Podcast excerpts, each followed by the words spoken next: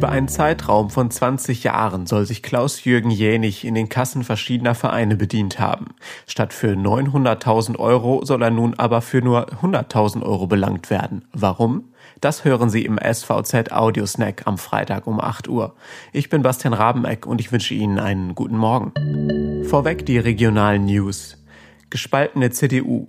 Nachdem der Außenexperte der Partei Norbert Röttgen ein Ende der Gaspipeline Nord Stream 2 gefordert hat, steht der Landesverband MV weiter zu dem umstrittenen Projekt. Ministerpräsidentin Manuela Schwesig äußerte sich gestern dazu. Das Verbrechen muss auch entsprechend bestraft werden.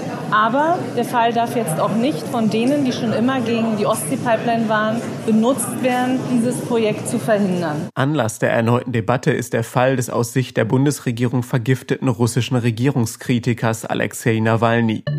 Fast ein Jahr ist es nun her, dass bekannt wurde, dass Klaus-Jürgen Jenig beim Schulträgerverein etwa 800.000 Euro veruntreut haben und als Präsident des Sportvereins ebenfalls in die Kasse gegriffen haben soll.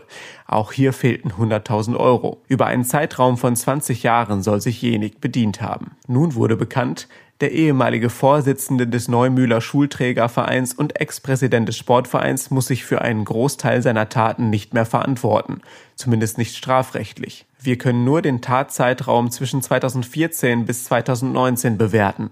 Alles andere ist strafrechtlich verjährt, sagt der Sprecher der Schweriner Staatsanwaltschaft Jörg Ebert. Zivilrechtlich sei das eine ganz andere Sache. Da könnten von den Vereinen noch Forderungen auf Schadensersatz geltend gemacht werden.